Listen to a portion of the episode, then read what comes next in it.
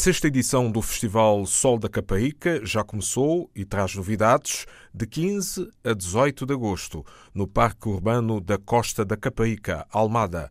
Música, comédia, animação, surf e a lusofonia em destaque.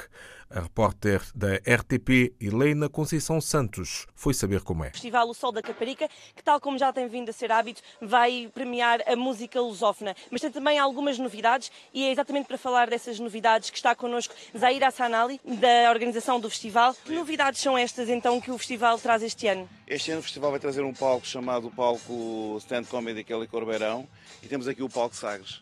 Palco Centro Comédia é um palco que pela primeira vez vai estrear em, no Sol da Caparica. Vamos ter um palco de dança que é da Next. Também um sunset pela primeira vez no domingo, correto? É, é, é a grande evolução deste ano foi ter um sunset no domingo às, às 19 horas. Uh, é a primeira vez, achamos que o festival tem que terminar com um rito de dança e, e, e, e acabar o verão em grande aqui na Caparica.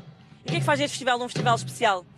Facto de ser um festival da lusofonia, somente cantado em português e em países de expressão da língua portuguesa. É diferente de todos os outros e o único no país.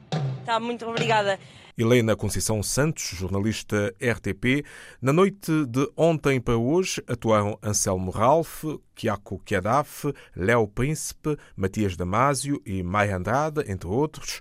Esta sexta-feira, a vez de Seu Jorge, Marisa, Carlão e ainda Dani Silva e outros artistas. Amanhã, sábado, estão previstas atuações de Ludmilla, Gabriel o Pensador, Bossieci, Plutónio, e demais convidados. Para domingo, último dia do evento, a novidade é um sunset. Também neste domingo vai encerrar a oitava Bienal de Arte e Cultura de São Tomé e Príncipe com o lema Ngolá. A edição 2019, em Angulares, zona sul da ilha de São Tomé, foi inaugurada em 26 de julho e vai terminar em 18 de agosto.